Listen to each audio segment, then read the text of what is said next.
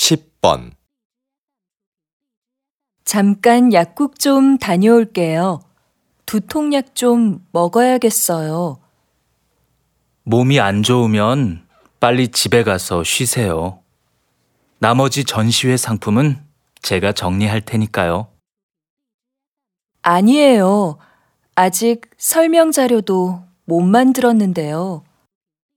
네, 그럼 다녀오세요. 이건 제가 정리하고 있을게요.